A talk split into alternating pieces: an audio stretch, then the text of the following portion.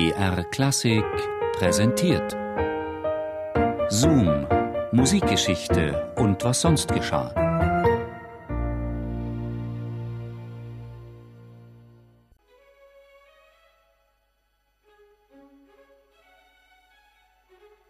Neunzig, einundneunzig, zweiundneunzig, dreiundneunzig. 93 Schritte vom Querweg bis direkt an die Grabsteinkante in Beethovens Planquadrat. Der Währinger Friedhof war nicht groß, aber es hatte Anton Bruckner an diesem kalten Morgen doch einige Mühe gekostet, alles sorgfältig zu vermessen. Und jetzt stand er da, genau vor dem Grabdenkmal des großen, des einzigartigen Ludwig van Beethoven, und wartete auf ihn.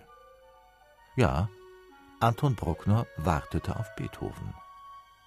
Genau genommen auf Beethovens Kopf, denn an diesem grauen Frühjahrstag würden sie den großen Meister ausgraben. Und er würde dabei sein. Ganz dicht dran, Aug in Aug sozusagen mit Beethovens Schädel.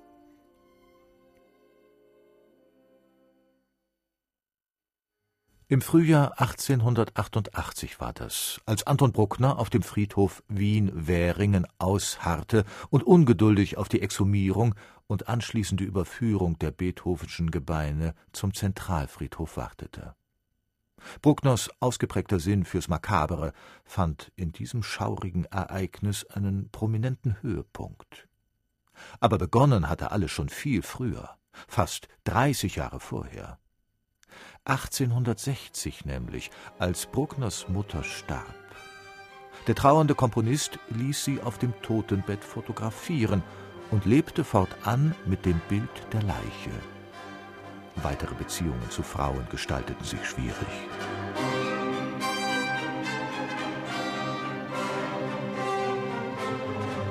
So trat also der Tod in Bruckners Leben und sollte fortan eine Quelle der Faszination, Inspiration und der tiefen Religiosität werden. Auch sein symphonisches Schaffen gliederte der junge Komponist von nun an nach göttlichem Prinzip. Erster und letzter Satz eines Werkes als Gleichnis des Werdens und Vergehens. Adagio und Scherzo dagegen als Leid und Freude auf Erden. In den kommenden Jahren erlebte Anton Bruckner kleine Achtungserfolge und große Rückschläge, entwickelte Zwänge und Neurosen, versah seine Partituren nun mit durchgängig nummerierten Taktperioden und ging auf dem Zentralfriedhof spazieren. Am liebsten an aller Seelen. Der Tag, als der Leichnam des Habsburgers Maximilian, Kaiser von Mexiko, nach Wien überführt wurde, war für Anton Bruckner ein Festtag. Schon im Vorfeld hatte er seinen Freund Rudolf Weinwurm angewiesen, umfangreiche Nachforschungen über die Einzelheiten des Transports anzustellen, wann der Tote eintreffen würde und wo, ob im geschlossenen Sarg, mit Glasdeckel oder sogar oben ohne. Weinwurm erfüllte seinen Auftrag pflichtbewusst, und Bruckner kam voll auf seine Kosten. Schaurig schönes Entsetzen und neue Schaffenskraft in Moll.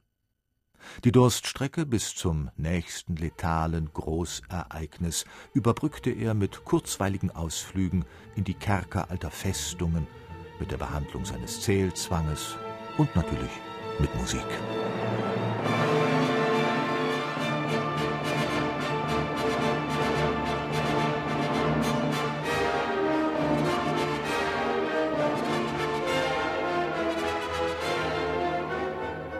Vier Jahre später, Anton Bruckner war inzwischen 57 Jahre alt, brannte das Wiener Ringtheater.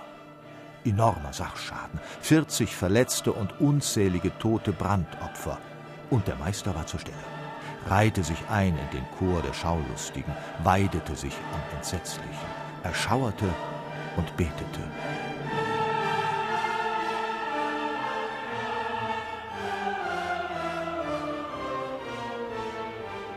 In dieser Zeit begann Anton Bruckner auch Buch zu führen über die Art und Häufigkeit seines privaten Dialogs mit Gott, über Sünden und Taten und ging schließlich ganz im Glauben auf. Als der Wiener Mädchenmörder Hugo Schenk gefasst und zum Tode verurteilt wurde, weilte Bruckner gedanklich an seiner Seite.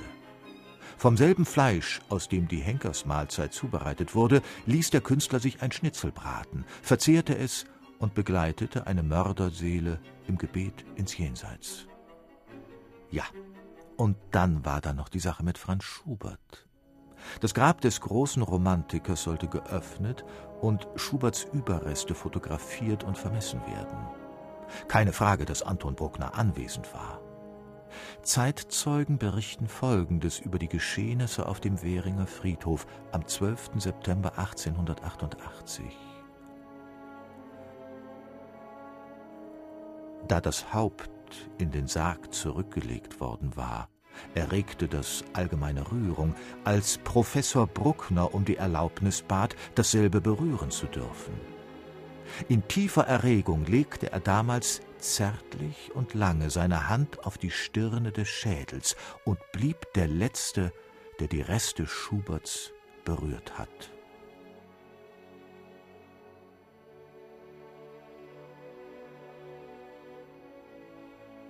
Seit zwei Stunden steht er jetzt schon auf dem Währinger Friedhof. Inzwischen ist der Exhumierungstrupp eingetroffen und hat Beethovens Grab geöffnet.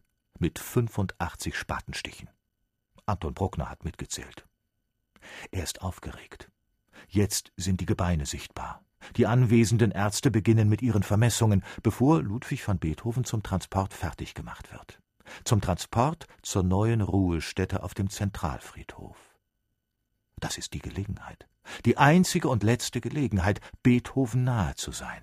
Anton Bruckner zwängt sich an den Ärzten vorbei und greift nach Beethovens Schädel. Sie wollen ihn aufhalten, hindern, aber er wird sich nicht abhalten lassen. Er hält den hohläugigen Kopf in die Höhe, streicht über die bleiche Stirn und flüstert Nicht wahr, lieber Beethoven?